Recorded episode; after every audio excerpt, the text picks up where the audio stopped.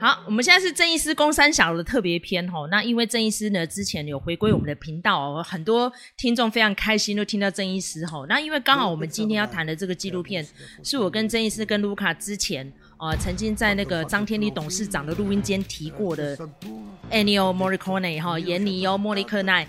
音乐大师的纪录片哈。然后他这个片名的主旨就是叫 Ma The Master 哈，就是大师这样子。那因为其实我们对严尼欧的音乐呢，应该是呃不能够说是专家啦，我们应该说是略知一二，因为我们都不是 composer 嘛，我们不是作曲家。但是我觉得他的成长历程蛮有趣的。他原先是立志要做医师，可是因为他爸是个小号手，所以他很想栽培他的儿子做音乐家这样。然后没想到他儿子玩出兴趣来，然后最后他。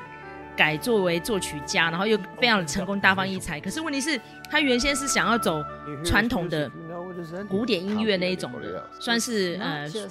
表演艺术者，就没想到最后阴错阳差的就跑到电影配乐来，然后就越玩越大，越来越出名这样的吼。所以整个纪录片呢，满满的两个多小时。非常丰富的介绍他的一生，然后他的重要作品，然后跟他合作过的导演们、制片们，还有一些音乐家们这样子，我真的看了非常的感动哈。那就是因为里面有太多电影的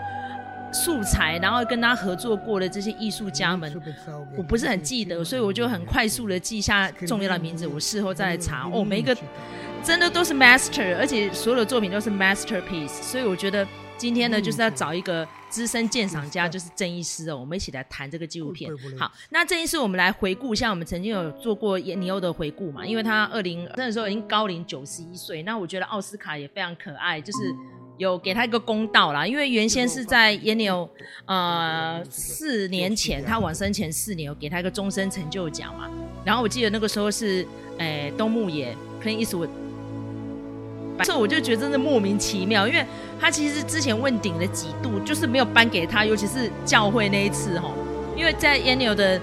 纪录片里面，他特别也有提到，他真的那一次真的觉得自己要得奖了这样子，就没想到他是铩羽而归这样，那就输给 Herbie Hancock。那这个事情，因为一九八六那时候我没有看颁奖典礼，因为那时候我不知道台湾有没有转播，年纪也太小了。后来我事后去查。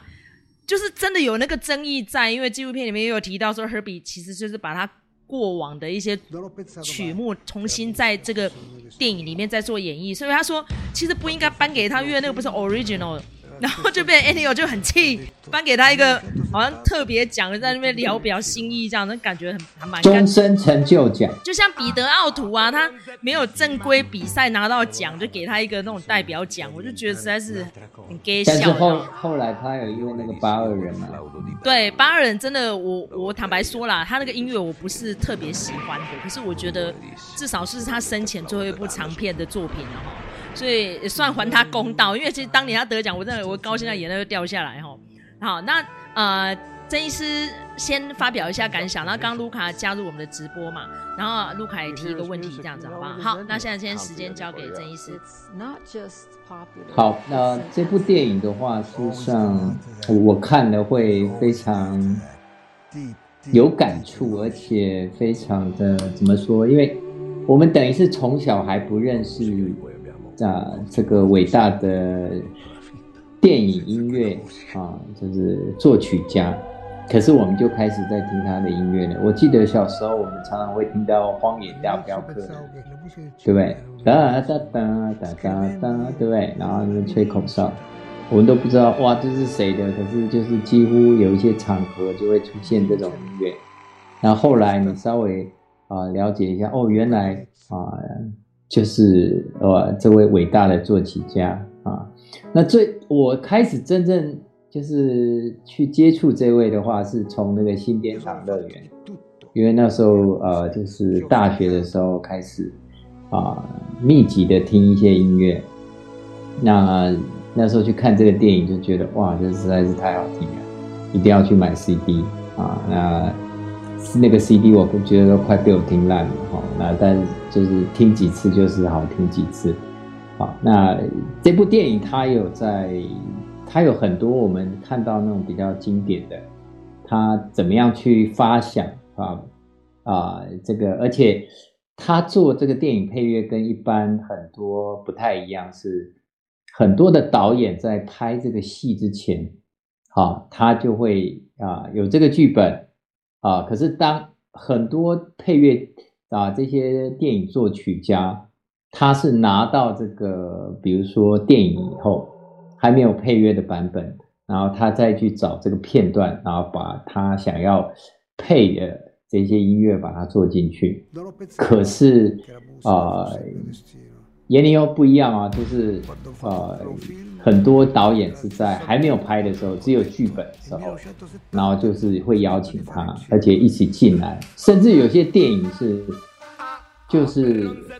在这个拍摄的过程是让他先做好的这些配乐进来，啊，让这些电影啊，就是里面的这些演员跟导演他们更更好的进入这个电影的情境，好，所以。闫尼欧他就是他把这个原来单纯的电影配乐，电影配乐就是导演觉得难，什么地方可能需要什么音乐，你就把它配。然后他说我这里要一个巴哈的，我这里要一个莫扎特，你就帮我配类似氛围的音乐。他把这种就是本来以导演啊的需求为主的这种东西打破了。哦，他是等于是对电影就是有一个。就是他的创作元素啊，就是超过过去我们认为那个电影配乐在电影里面的角色，好，甚至我们会觉得，如果这个电影没有这个配乐，好，那这个电影可能呃，你要引人入胜这个部分，或者是说你要进入剧情的部分，你可能就是没有办法那么深入。我觉得在这部啊纪录片里面，我们可以看到。啊，很多这个片段啊，包括很多里面啊，麦嫂有讲嘛，大咖啊，像那个 Hans Zimmer，他有在说他给他非常多的影响啊，那导致就是他们对于这种电影配乐啊，我们认为的电影配乐，事实上它已经已经变成电影音乐。但我觉得比较有趣的就是，我过去只是听他的音乐，没有真的好好去了解他的生平。好，那事实上，它是一个就是古典的这种音乐学院出来的。好，那当然他开始是学小号，可是再来他比较有兴趣的，因为他的那个本身啊，对于那个古典的一些对位法，好，他就是蛮有天赋的，所以他很快可以找到那些对位法怎么样去写，然后把它写成啊。就是非常啊、呃，他们讲 make sense 的这些啊，就是乐曲。啊，而且这个就是他的天赋，所以他也知道，就是他自己的专长是在作曲或者是编曲这一块。啊，所以他原来期许自己是成为一个这种类似啊古典音乐的作曲家，好，但是就是在那个时代啊，然后电影开始起飞。哦，那有这些需求，也有人找他。哦，那刚好他觉得可以，可以试着去玩玩看。好，当然他自己，我们在纪录片过程里面有看到，他事实上他没有放弃放弃自己的严肃音乐这一块，他事实上一直有在做，可是那一块哦都不如他在所谓的电影音乐这一块的成就来得受人瞩目啊，或者是就是让大家耳熟能详。好，所以这部电影。我觉得很有趣的就是，你要去了解，就是上一个世代到啊上一个世纪到这个世纪，啊整个一些电影配乐它的一些轨迹啊，它是一个非常重要的一个人物。好，那当然就是说，我们说这个电影配乐，还是说音乐本身，呃，大家可能比较好进入的一些旋律。好，所以如果你听到一些，比如说像教会这种，哇，那你那一段那个旋律，你可以耳熟能详。但是有一些电影，比如说啊，他们就会有类似古典音乐啊，比如说什么样的人物啊，然后他就是给他设定啊什么样的。啊，他会给他一段主题，而且有时候人物跟人物之间的互动，啊，他会在这个主题里面互相穿插，但是那个听起来就会不会像是一个非常悦耳的一个啊乐段或者是乐曲啊，所以像八二人啊，就是这个东西，我有跟一个国内在专门学这个所谓的影视配乐的学生聊过，他说他也不是很喜欢。哦，就是八二里面的呈现，可是你看了这电影就知道，事实上，因为啊，就是颜尼欧他他在这个比较他觉得复杂角色，或是有有一些比较需要角色互动的时候，他们会用古典音乐的这些对位方法去写。好，那懂得看门道的这一些啊，就是音乐家或是呃作曲家，他们看到了这些巧思啊，那他就觉得这是很棒的。好，可是我们一般只能看看热闹的啊啊的一般人啊，或者只是爱好者、业余爱好者，我们可能就不会那么喜欢。好，但是不管怎么样，他你有机会像我自己平常听 Apple Music，我们去看他过去的这些配乐，天哪，就是他一辈子有多少？而且我相信那还没有收录所有的他所有为这些电影配乐的所有的内容。哦，然后没有一个作曲家有这么多的东西，好，而且都是他自己亲手做的，啊，甚至在电影里面有怀疑他嘛，说一般人怎么可能，哦，在这么短的时间，然后帮那么多部的电影，哦，然后全部用自己那那下去写，可是事实上他的脑袋，啊，就是他说他平常都很安静，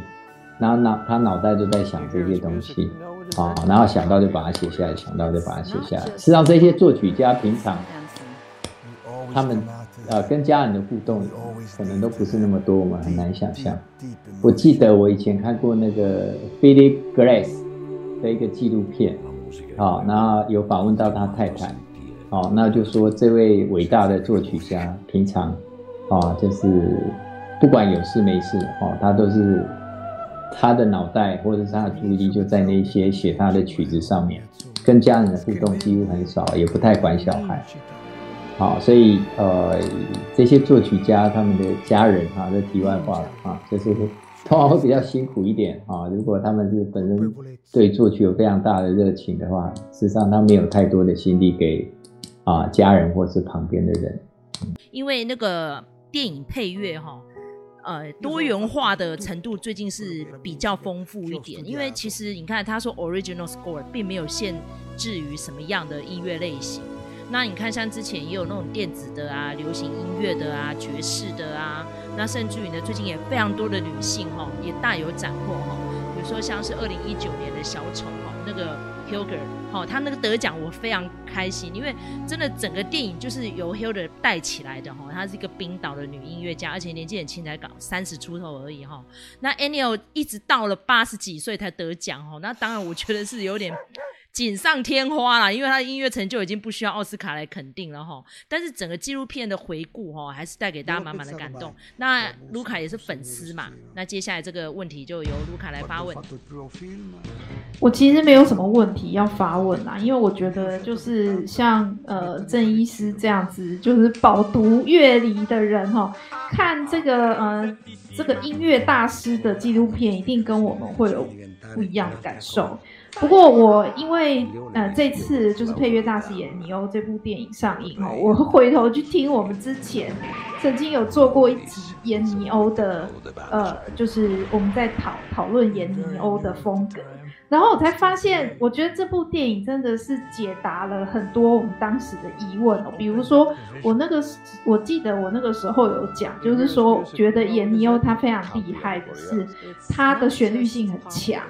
然后呢，但是他每一部电影他都可以有他自己的旋律，哈，这个旋律不重复，但是你又听得出来就是他的风格。我觉得这很厉害。那这部电影里头呢，这部纪录片里头，其实他有一部分回答了这个问题，就是说，闫妮欧他其实是科班出身的，他是作曲家。但是我觉得他也点出一个很重要的一个关键，就是说。颜尼欧他有双双重个性，哦，他的作曲风格，就一方面呢，他是这种 melody 很强的人，可是一方面呢，他也从事各种声音，那个就是声音声响的实验，吼，我那个时候看他前面就讲到说，他们一开始的那种实验啊，什么弹一下钢琴，然后再把钢琴盖盖上啊，然后又是去打字啊，干嘛的，然后我就觉得说，哇。好有趣哦！所以他原来他能想出这么多不同的声音去表达一部电影，这个是其来有自的哦。因为来自于他那个作曲严肃作曲家的那一面，然后又有呃带有这个实验色彩这样子的一个风格哦，所以我觉得说，哎，原来是这样，就对那个颜尼欧整个创作历程历程有更深一层的了解。然后另外我补充一个，就是也是 trivia，就是那个我是看 m d b 上面写的，就是在这个叫作品叫做《四海家伙》，那他其实在讲一。反正也是意大利黑帮在纽约的一个故事嘛。然后我有点好奇，就是说去看纪录片的人有几个会认得出来那个女生，那个小女生就是珍妮佛康纳利哦，就是《捍卫战士》《独行侠》里面的女主角哈。不过这个当然是后话哈。这个《四海家伙》呢，它算是颜尼欧一个非常重要的代表作。那那个时候导演呢就跟他讲说。好，我就跟你说，就是要用排笛，然后他就果然，哦，就帮他把排底用上，而且用一个非常关键的主旋律，然后导致说呢，他就说在那个演员在片场，尤其是他的店名 Robert De Niro，就是一直放着颜尼欧的音乐，这样子来帮助他的演技，哈，我觉得真的真的是很厉害耶！你看哦，这么厉害的一部电影，结果。当初他们在报奥斯卡的时候，因为文书的疏失，结果这部呢就没有帮颜尼欧报到那个最佳配乐的项目。你看是不是老人家要拿一个奥斯卡是有多多么的坎坷哈？所以我觉得这个也是一个小小的呃一个有趣的知识啦哈。虽然就是说颜尼欧这么样的伟大，但是呢哈。这个呃，他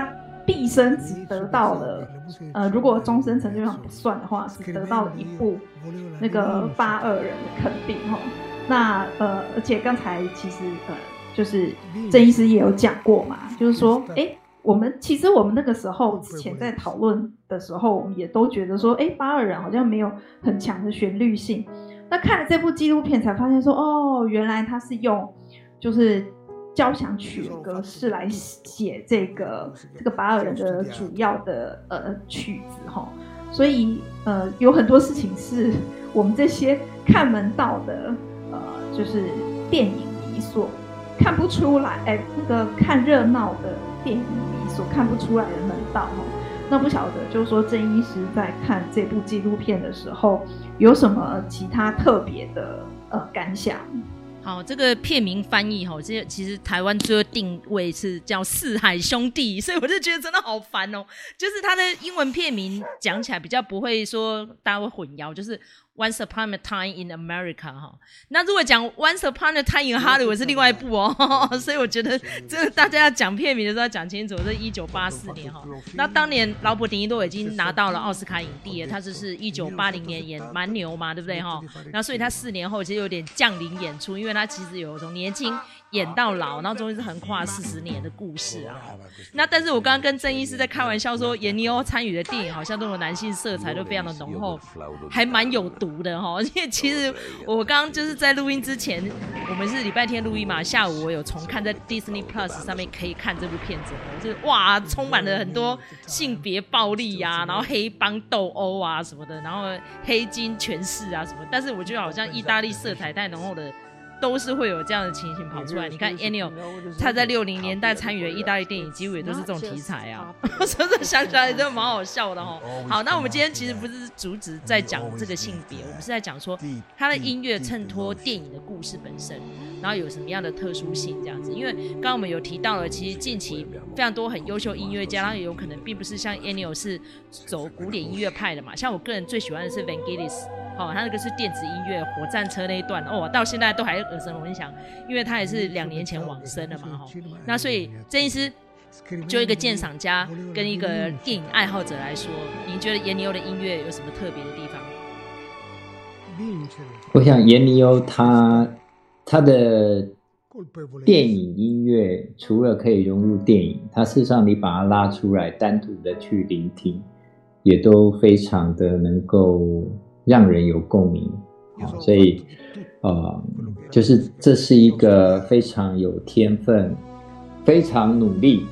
啊，然后又非常多曲的一个作曲家。啊。那刚才卢卡讲的那段，啊，就是各种我们叫环境音，啊，有一段时间，呃，我记得啦，就是不管是剧场或是音乐，或是很多现代的文学，啊，他们会讲后现代，然后就是要去解构很多的东西，然后去打破原来的一些框架、窠臼。好，可是就是打破以后，他还是要再拉回来。好，那颜尼欧他有经过那一段，好，那但是最重要的是，人家需要他的那个部分，啊始终是在旋律，还有就是帮这个很多的影剧，啊，去为这个影剧，啊，怎么样让观众啊能够更深入，而且就是真的，我觉得最特别的，啊，像陈明章帮那个。四肢愈合啊，配乐是人家拿了片子来，然后他再去配嘛，啊，那比较少像那个闫尼欧是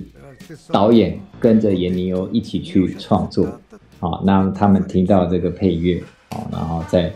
去讨论后面，啊，他觉得这样可不可以，怎么样继续去发展，这个是比较少的，大部分就是电影配乐，啊，或者是电影作曲家，他就是拿到片子以后再去。啊，编曲配乐的比较多。不管怎么样，我都是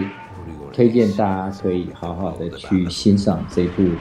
啊伟大电影作曲家的一个一生的，我觉得是非常深入的一个啊记录跟描写。好，那你在听这些音乐的时候，你会能够不只是欣赏音乐本身啊，你能够更清楚的知道啊，这些作曲家他当时。啊，为什么会有这样的创意跟发想？啊，包括那个这这里再最后补充一下，像教会嘛，他一开始看到那个教会的啊的这些片段或是剧本，他说我不配帮这部电影配乐。哦，可是因为回去他实在是太有 feel 了，他的旋律就跑出来，对不对？然后就跟着一起创作，超有趣的。因为罗兰约菲是我个人非常喜欢的一个导演哈，因为我有跟群组上面大家分享过，就是哇，他那个杀戮战场真的到现在都还是我的噩梦，你知道吗？然后再加上他两年后创作的这个教会，哇，我也是哭的稀里哗啦，因为他三年前有重映嘛，哈。然后再加上这个纪录片里面又回顾了我好多好喜欢的电影哦，比如说像是呃有提到布兰迪帕嘛，哇，他那个也是很赞的电影哦。然后还有奥利弗史东，所以就看到一些我非常热爱的这些资深导演们又重现在大荧幕上，因为他们其实近期都没有长片作品，还蛮怀念他们的哦。然后还提到一个小小的插曲啊，他说 Stanley Kubrick 那个时候他说呃有找他做八条橘子。然后那时候都不知道为什么误传，就是说他现在手边在忙。他说其实我已经在混音了，我根本没有在忙。他说他好遗憾没有办法跟 Kubrick 合作这样子。我觉得这个花絮也蛮有意思的哈。我关于这个花絮，我可以稍微补充一下。我那个时候在看到这件事情的时候，我心里想说：Holy God，你没合作 哈，不然哈一合作会变成什么样子，真的很难很怪。你提一下后来他作曲家找哪一位？我觉得他也是很有意思。对，后来他找了一位是 Wendy Carlos，他是一个呃，可以算是电音的第一人呐，哈，他可以算是他是祖师母的这种一个阶段，哈。那但是 Wendy Carlos 这个人也非常呃很独特，好，他也是这个呃早期的跨性别人士哦，他是男跨女哦，所以你看，就是呃，就是我觉得那个有可能在这里头有一些人格特质。呃，存在啊，这就是他一直都是走在尖峰哦。那但是我也觉得，就是说，就我在那个颜尼欧的那个 trivia 里头有看到，就是说，其实库伯利克是很想跟颜尼欧合作，不是只有颜尼欧很想跟他合作而已，他们其实是互相倾慕的一个呃一个状况哦。那其实后来，呃，就是有一些作品。哦，库伯利克也是有起心动念说想要交给颜尼欧哈。不过呢，我们从这个大师后来的作品来看，呃，最好两位强强还是不要合作比较好。对对对，可能会吵架翻脸哦。对，因为其实你看那个库伯利克他的作品里。除了就是我们刚才讲到的这个发条橘子，它是用一个呃电音的方式，不过呢，它还是用电音的音色重新去诠释，比如说贝多芬啊，然后或者是呃变速，然后变音色这样子来变奏的演出，不然它其实它的电影几乎都是以古典音乐哦，现有的古典音乐为主，所以我觉得这个在这样子的状况之下，严尼欧还有发挥的空间吗？然后这个我蛮疑问的，所以我觉得也好，两位大师都已经呃到天堂了哈，就维持这种互相倾慕但从未合作过的关系。好像是比较好一点呐，哈。我我这边插个话，事实上，严尼欧也帮很多那种我们呃一般认为的悬疑片啊，或者是恐怖片啊，做过配乐啊，那些声响也非常令人不安啊。所以，如果呃真的有合作的话，呃，我不知道结果会怎么样，但是严尼欧啊，就是不应该被设定成只是会古典。啊，或者是我们觉得旋律性很强的一个电影音乐，或者是作曲家。好，事实上，他可以根据电影本身的应该呈现的样貌，去帮他配他应该有的这些啊、就是音乐或者是配乐。好，那刚才那个麦嫂一直讲，好，其实不只是管弦呐，现在你只要能够让电影本身，啊，就是。让它的该有的这些张力出现的时候，我不管你是用电音或者是合成，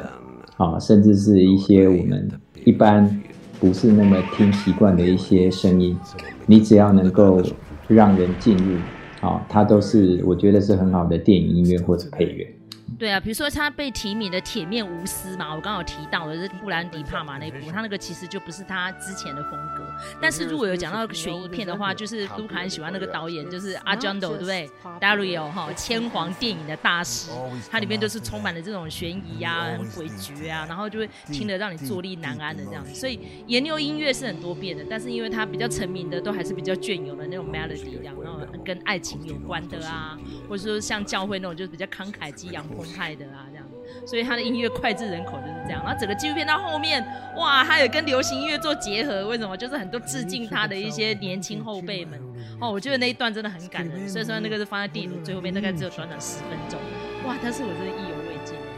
好，那今天这集我我，我可以好，好，好，那个，对对对，麦嫂，你让我补充一下，因为既然你讲到我最喜欢的导演 Dario Argento，那我就要来补充一下，因为我。我觉得这部电影就是他，当然因为是演尼欧嘛，然后呢，演尼欧这个人呢，速度被邀请去好莱坞常驻跟工作，可是他都不从，为什么呢？因为他觉得他不想为了这个还要去学英文哈，所以他的生活范围也好，合作对象也好，就是充满了那个满满的意大利风情，然后他还配过什么帕索里尼啊什么，反正就是意大利影坛里头那些响当当的人物，他几乎都。合作过哈，但是我看到 Dario 的时候，我就想说，哎，他们有合作过吗？我就跑去查了一下哈，然后还真的被我查到了哈，就是有一部电影叫做《狂沙十万里》，当然它这个也是属于那种呃意大利的西部片的那个范畴里头。那这部片子呢，它就非常的厉害哦，它的导演不是 Dario 哦。是 Sergio Leone，但是呢，哦，Dario 他是那个编剧，那编剧还有谁呢？还有贝托鲁奇，是不是很厉害？就是那种呃，意大利电影里头最顶尖的几个人哈。所以那个我们就看到 Dario 有很多的镜头在讨论这个严尼欧哈。那看起来他们应该是有私交的。然后另外呢，就是这也是严尼欧的群力啊，就是说他呢。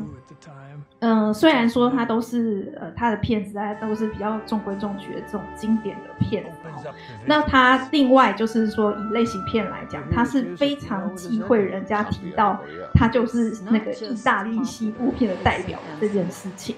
不过呢，他对于类型片其实他是还蛮喜欢的，所以他有公开说过他是蛮喜欢 Dario Argento 的。那个呃，就是千皇电影这样子，我觉得这个对于一个你知道严肃科班出身的作曲家，我觉得这个还蛮蛮有趣、蛮特别的，所以可以看见，就是说闫尼欧他虽然他是科班出身，可是他一直抱着一个开放的心情哈。那对于电影的品味也是五花八门都有，他也没有说哦，我就是要看大师的或配大师的作品，他也没有哦。他对于类型片，他也是他也是呃很很喜欢欣赏的哈。所以我觉得这个就是你看这个。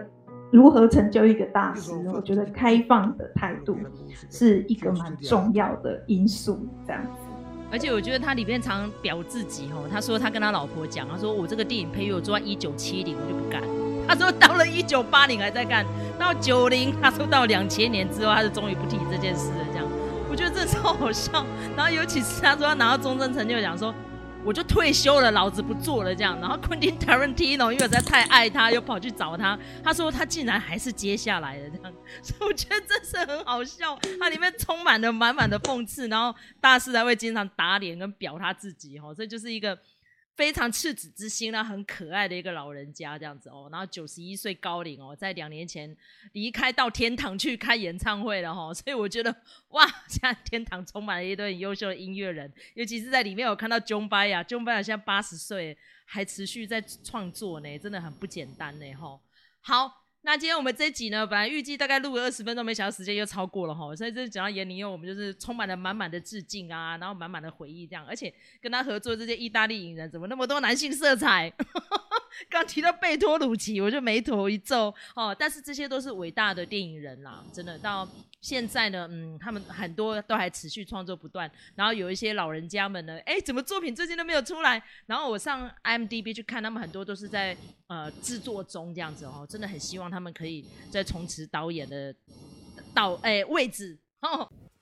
好，那现在是麦嫂表演剧的特别篇哦。那因为我们上次有首度尝试哦跟播奥斯卡奖哦，因为我们去年是跟叉叉 Y 七合作，可是因为工作比较忙的关系，所以这次我跟卢卡自己单独拉出来做哈。那在播报的过程有出现一些状况啦，不过我觉得大致上来讲还算是顺利完美啊，表示我跟卢卡还是有一些功力在的哈。然后音听能力呢也还行，过得去哦。但是我有听到聊天室上面有一些谈论说，我们这样是不是有没有侵犯到版权？我也在聊天室上面做了非常多次的澄清哈。第一，我们画面呢其实是故意把它弄得有点模糊，有点泛光哦，就是不希望可以侵害到版权这样的议题呢，一直延续下去，一直吵这样。然后有提到说，哦，我们有声音上面啊怎么样，我们是不是也侵害了？我也在聊天室上面跟这个听友说过了哈，我们这样没有侵害，因为我们就是听了播报，然后把我们的感想说出来。我们等于像是一个新闻呈现的方式，而且是我们 live 播出。好，那如果真的觉得不妥的话，就欢迎有权的单位来跟我们做指正哦。这些酸民们，拜托可以不要再有一些流言蜚语了哈。我短短的用个一分多钟的时间，然后针对于现行的法令面，还有我们当下在播报过程中发生一些小小插曲，我做个解释这样子哈。好，那再就是针对于呃《妈的多重宇宙》大获全胜嘛，拿到了七个主要大奖项哈，我觉得哇，真的只差男主角奖啊，因为他男主角没有提名哈。哎，这样整个南瓜，其实我跟卢卡都算是有点小小的意外啦，因为我们其实有一些奖项，我们其实都那时候有猜别人，但是大奖项，比如说像最佳影片，卢卡就有猜这部，那我是个人猜《西线无战事》，但是像导演奖啦、女主角吴悬念，我们都是猜《妈的多重宇宙》哈。然后原著剧本好像我跟卢凯都是，哎，原著剧本好像你不是啦，反正几乎我们还是有一些会压妈的多重宇宙，但是绝对没有想到说，竟然几乎都是给他拿走了哈。然后这一阵子也产生了一些风波跟议论哈，所以接下来我们时间先交给卢卡，因为卢卡也是第一时间直击嘛，你的感想如何？我的感想哦，其实我觉得。我有点不明白哈，为什么呃妈的多重宇宙得奖，反而我看到很多影评人都在崩溃，我真的百思不得其解哈。因为呢，嗯、呃，就像刚才麦嫂讲的，就说其实我们哦当初也是没有预料到他会拿到这么多奖项，但是我觉得他的声势旺这件事情是毋庸置疑的，那个大家应该都呃有感受到哈。然后，所以我觉得那个对于这个赛后有一些普遍很失望的呃情绪哦，甚至说这就是政治正确。我真的对“政治正确”这四个字非常的厌烦了。就是说，当你找不到任何的理由来批评一个作品的时候，不管他今天是游戏也好，或者是呃电影也好，小说也好，随便也好，什么都好，就是你只要。想要批评他，但你又找不到什么东西。然后呢，只要他里面的这个有色人种稍微多一点，你就开始讲说是政治正确。我觉得这是一个非常不好的评论风气。然后，而且我也不认为说用政治正确来质疑奥斯卡奖是一个是一个对的指控哈，因为我们都知道政治正确这个就是奥斯卡奖。这几年一直在追求的风向啊，我不晓得这些人到底在崩溃什么吼。那其中居然还有人说，他还敢说，我从国中就开始看奥斯卡。我想说，你如果从国中看奥斯卡的话，你应该会很清楚，奥斯卡就是这样子颁的，每年的风向都不一样，因为它就是一个投票行为嘛。那你说投票，我们也都经历过很多次啊，投票不是总是投出最好的那个嘛？都是投出最受欢迎的那个，或者是最不会出错的那个嘛？那你怎么会觉得说，哦，这个奥斯卡以后不用再看了？你还是会看的，而且你可能每年都会为政治正确这四个字而崩溃，因为奥斯卡奖就是一个政治正确的。奖项啊，而且我觉得，如果以今年这个呃最大赢家妈的多重宇宙来看，我觉得呃其实已经有很多的影评人提出他们的观点了哈，就是说呃有一些人会觉得说，哎，是不是因为他是 Asian 啊，是不是因为他是华裔，所以他风向对了，颜色对了，然后他就得很多大奖？我觉得真正要看的应该是说奥斯卡肯定。这样子，呃，新的有开创性的，然后呢，它是呃有一点涩涩的，哦，那但是不影响，哦，它还是呃说出了一番很深刻的道理，让我们可以思索。然后呢，是这种独立制片的方式，但是呢，他们又力求开创新的电影语言。我觉得《妈的多重宇宙》就是这样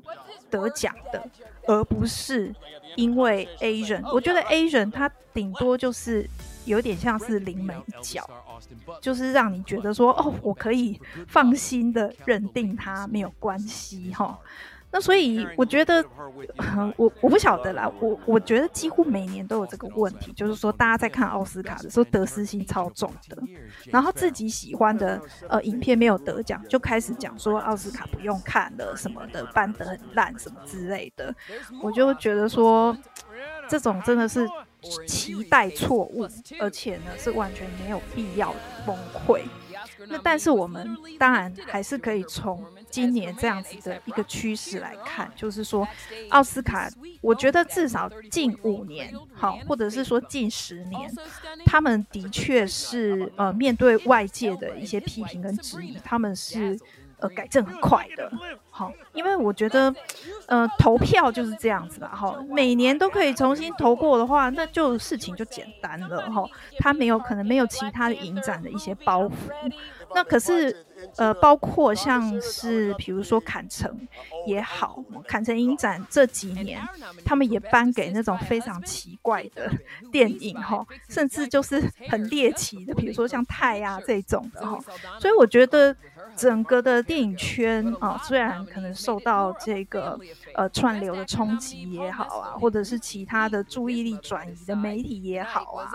哦，但是他们还是有做出调整的，而且我觉得就是这样子的调整是非常可贵，而且呢也非常精彩的，所以我觉得应该是从这个角度来看，就是说。如何开创新的影像语言，然后如何有新的作业方式？哈，比如说像这次《妈的多重宇宙》，他他不是就说什么他的特效只有五个人吗？然后那个剪接也是超辛苦的，啊，但是还好剪接得奖了哈。我觉得他都是在奖励这样子的一个新的观点、新的说故事方法、新的语像影像语言跟新的工作模式。所以我觉得我们是身为那个 Asian 的，我觉得真的不需要。跟着国外欧美的这种右派的言论起舞，说什么政治正确？那反而我觉得大家要从这个结果里头看出一些端倪。然后我觉得这是一个好的事情，然后证明这个奥斯卡奖它是愿意改变的。那可能整个电影圈也慢慢的在松动，慢慢的在改变哈。那我觉得这些改变都是往一个更好的方向去提升，这样就够了，这样就好了。嗯。其实我觉得哈，近期奥斯卡真的颁的都算还不错啦。像举例好了，二零二零年颁给《游牧人生》哦，这个也是个创举哦。他那个其实是预算最低的，然后摄影设备算是最阳春的。可是呢，他就是用一个非常精简的镜头语言，非常动人的故事跟运镜就得奖啦。所以我觉得奥斯卡的创举哈，你应该看这近期几十年哦，应该麦嫂蛮自豪的，是说。至少我这个年纪啊，四十多岁，从我有生以来，每一部最佳影片我都有看过。那甚至于我还没出生的，我也看了不少。只要有片源给我看，我都会想尽办法去看啊。哈，那我们再简短的回顾一下好了。从七零年代有颁过几个非常意外的。我们先讲一九六九年，我们曾经提过《午夜牛郎》啊，两个牛郎的故事啊。到处去找人买他们村啊，哦，这种拿最佳影片，然后是不是够猛？哈，然后到了七零年代，《教父》哎，以黑帮为主角的电影得奖，好，而且一二集都得奖。那一九七五年，《飞跃杜鹃窝》讲精神病院的故事得奖。那一九七六年，《洛基》这个也是嘛，小人物立大功这样的故事得奖，因为他是在讲意大利移民。然后讲到费城，呃，很贫困的地方，然后怎么样力争上游哈。然后七八年开始反战色彩的《越战猎鹿人》得奖之后，很多人就在想说，哇，那是不是又回到以前复国时代？但是我觉得越战对美国来说就是一个巨大的创动啊。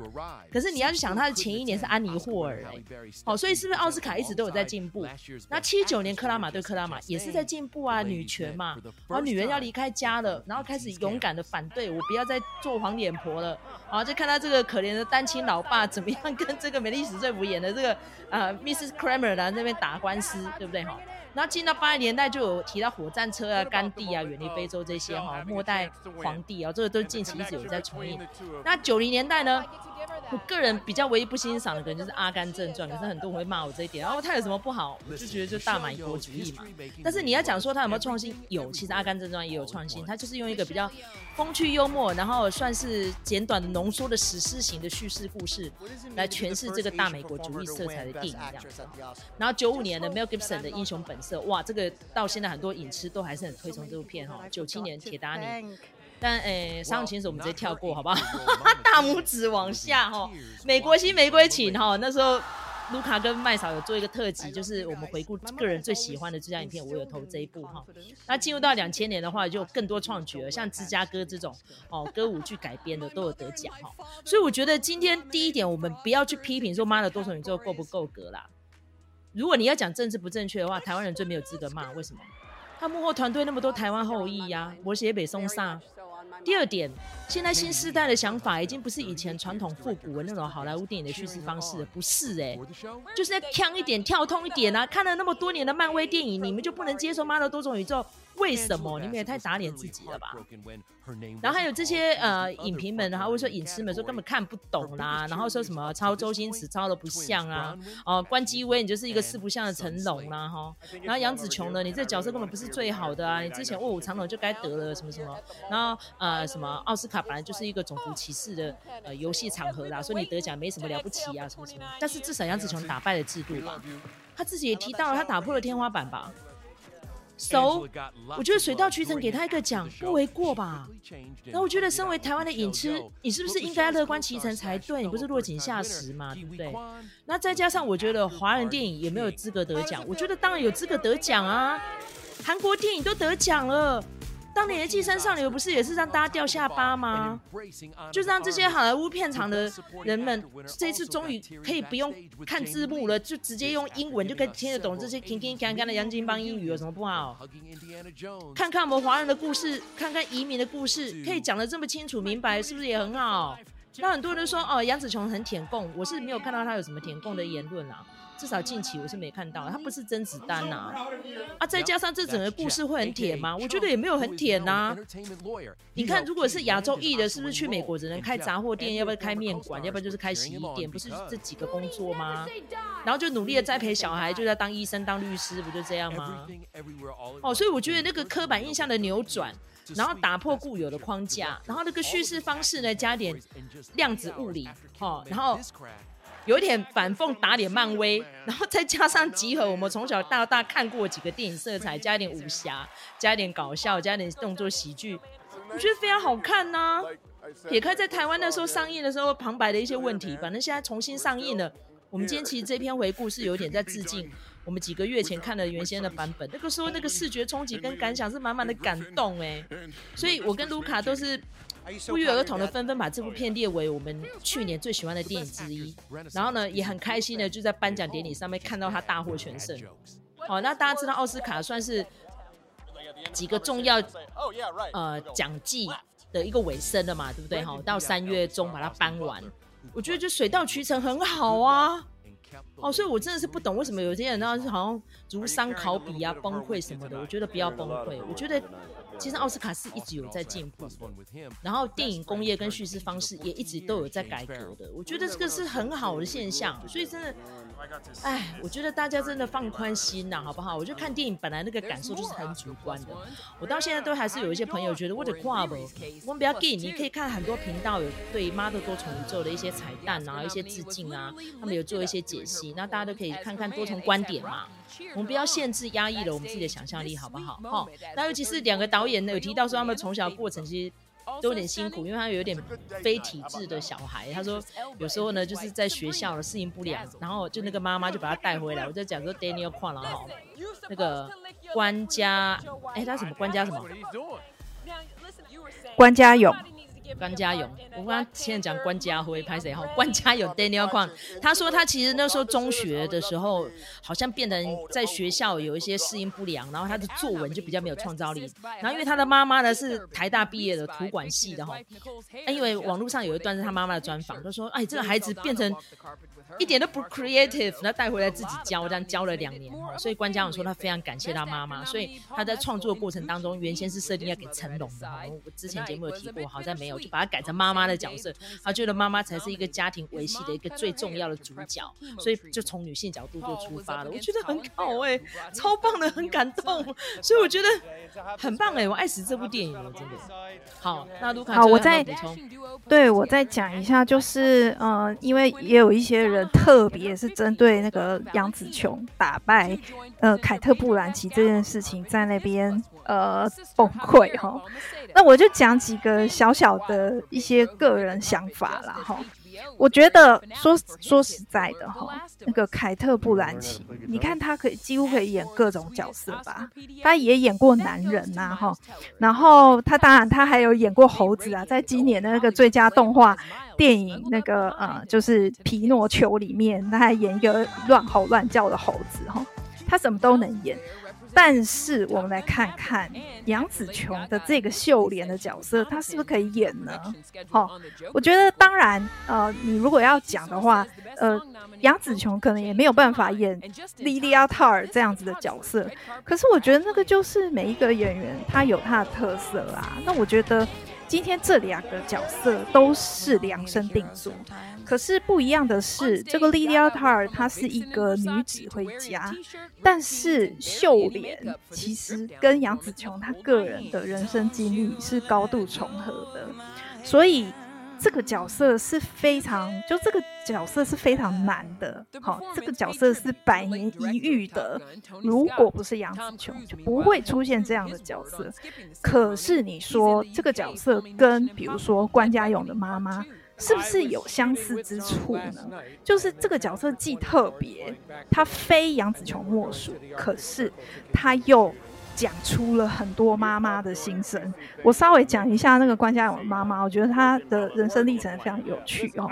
她就是呢，她是台大图管系毕业的，那当初是为了台大这个名字好才进去的，结果呢，念得痛苦万分哈，所以她呃之后就得到一个启示，就是说呢，要让呃鼓励小孩做他们喜欢做的事哈。然后正好呢，在他们这个呃，他总共带大了四个小孩哈，因为他呢到美国之后，他还在美国拿到两个学位哦，你看有没有很厉害哈？但是他后来选择先把小孩带大哈，然后四个小孩，所以呢，这个关家勇的外婆就是这个妈妈的妈妈，她就说，她常常说，哎，我把我的女儿栽培到这么厉害，但是她却在家带小孩哈，言下之意也是有一点点遗憾的啦哈。那但是那个妈妈就很清楚。他觉得就是小孩是一定要自己带大，亲手带大，所以他就在这个过程里头发现，呃，其他的小孩都非常的厉害，就是说努力达到那个念书的目标。只有关家勇这个小孩呢，就是你只要叫他做不喜欢做的事情，他就是百般的推脱，然后呢，意兴阑珊。哎，但是呢，做他自己喜欢的事情，他就很来劲哦，然后灵感很多哦，是个点子王。所以包括那个关家勇，呃，走电影这条路也是妈妈指点他的吼，而且他那个时候还跟妈妈说啊，做电影导演太困难了吧，我应该是没有办法办到哈，啊，但是妈妈就说，啊，你就去做这个哈，我觉得你很适合，你有才能的哈。呃，就是这样子鼓励他，然后呢，四个小孩都带大之后呢，他专心去发展他的事业然后，在纽约开餐馆连锁，而且是很多家，不是只有一家而已。所以你看，这个妈妈的生涯就是秀莲啊，哈。在很多个不同的宇宙里头，有不同的身份，具有不同的才能，但是基本上呢，就是很万能的哦。所以我觉得，嗯、呃，这个角色也好，或者是说这一个演员也好，我觉得难道不值得鼓励吗？我相信今天凯特·布兰奇一个三个小孩的妈妈的立场，应该也会非常觉得、呃、很欣慰这样子的角色。成为在影史上留名的角色，而且他是非常具有代表性的，所以我觉得，嗯，实在是不需要这样子来看待，哦，就是说，哦，一直对凯特·布兰奇没有得奖感到愤愤不平，因为他已经得过，好吗？然后我还在那个就是那种古典乐的粉专里头看到，就是你知道那个古典乐圈的人，反正他们比较专业嘛，好，所以有些人就讲说啊，看到莉莉奥塔尔在台上。指挥的时候，很想去抢他的指挥棒哦。然后呢，他下拍的时候，我都不知道我要不要跟哦。所以你看，其实有一些东西，真正专业的人看，还是跟我们这些麻瓜稍有不同。他们可以看出真正的端倪。所以你说，那个就是凯特·布兰奇有这么神吗？我觉得也不见得。那但是，当我当然不是说哦，因为这样子凯特·布兰奇就演得不好，所以没有得奖是应该的。当然不是这样哦，就是我觉得演员呃在诠释这些专业的时候，一定有他的限度。但是我要讲的就是说，我们很就是很欣慰可以看到女性哦，在今天的这个提名名单里头呈现非常多样的角色。今年很多人在讲说，哦，就是男主角。全部都是第一次被提名。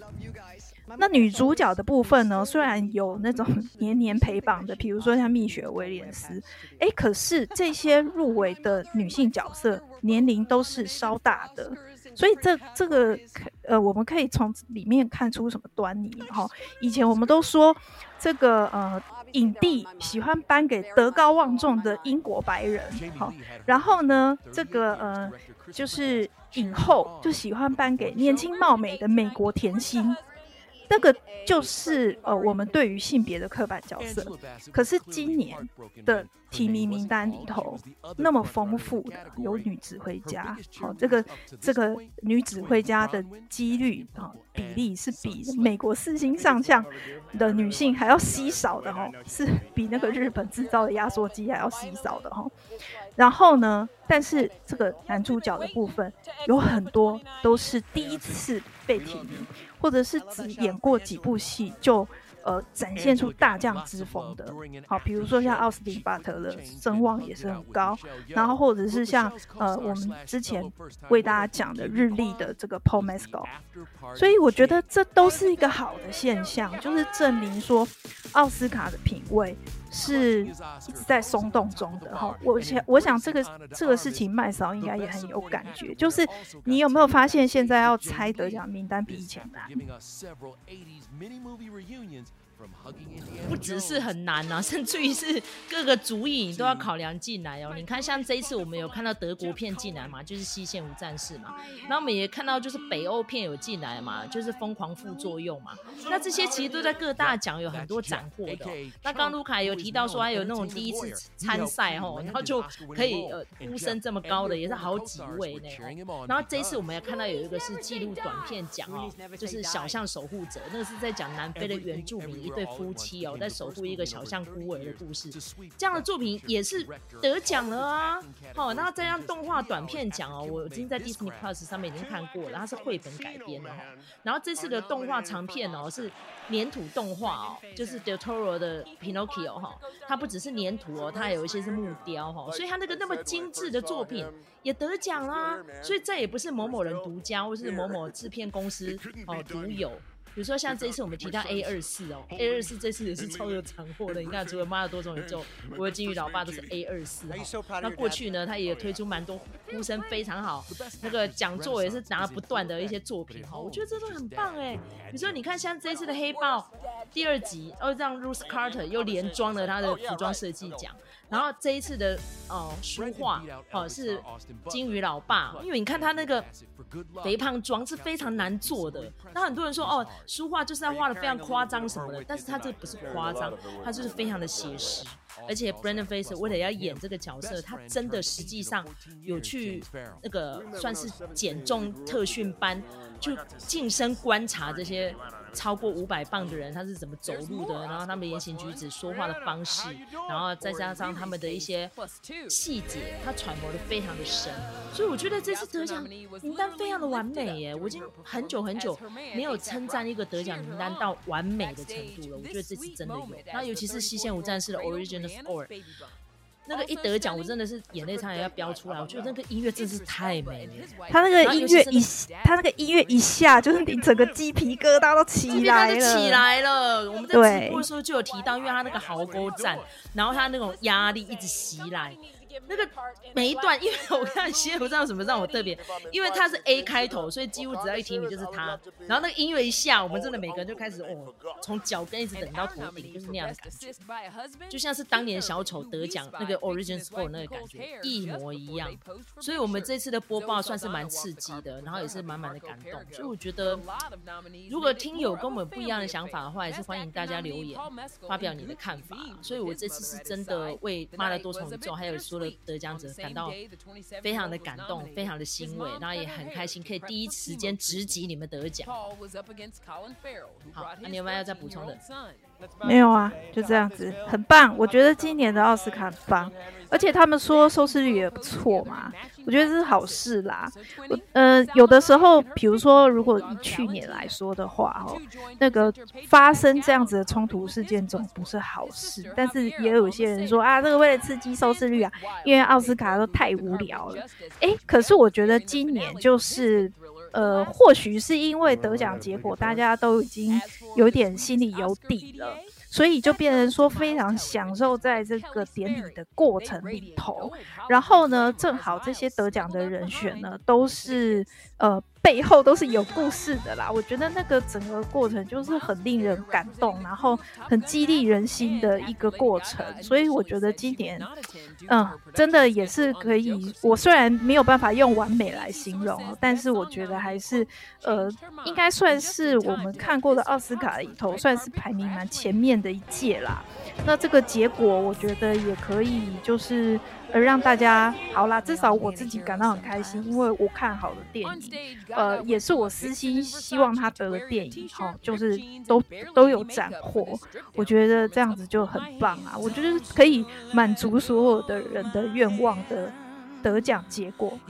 这就是奥斯卡。然后这就是一个好的结果，我喜欢这个结果。最主要，我觉得这次 Jimmy Kimmel 表现真的很可圈可点哦。我觉得以后就是一个主持人就好了，不要再搞那什么双主持，去年还是什么三主持，搞到大家没默契又没梗，然后整个典礼拖得很长哦。我觉得就是非常明快，然后节奏呢掌握的非常的好，然后不会一大堆冗长很难笑的梗这样子，然后。很快速完美的把它搬完，我觉得是最棒的。控制在长度在三小时多一点，好，所以非常感谢 Jimmy Kimmel，尤其是他开场的 monologue，我觉得非常好笑，然后很画龙点睛哦，很可爱呢哈。好，那这就是我跟卢卡的浅见啊，我们就针对我们当天在做口译直播，然后颁奖完之后引起了一些小小的风波，然后我们发表我们个人的浅见，那希望大家呢能够赞同的也写一下留言，然后不太赞同的也麻烦也写一下留言，或者是在各大收听平台给我们五星评价，或是小小粮草鼓励我们继续创作下去。那我们下次再聊喽，拜拜，拜拜。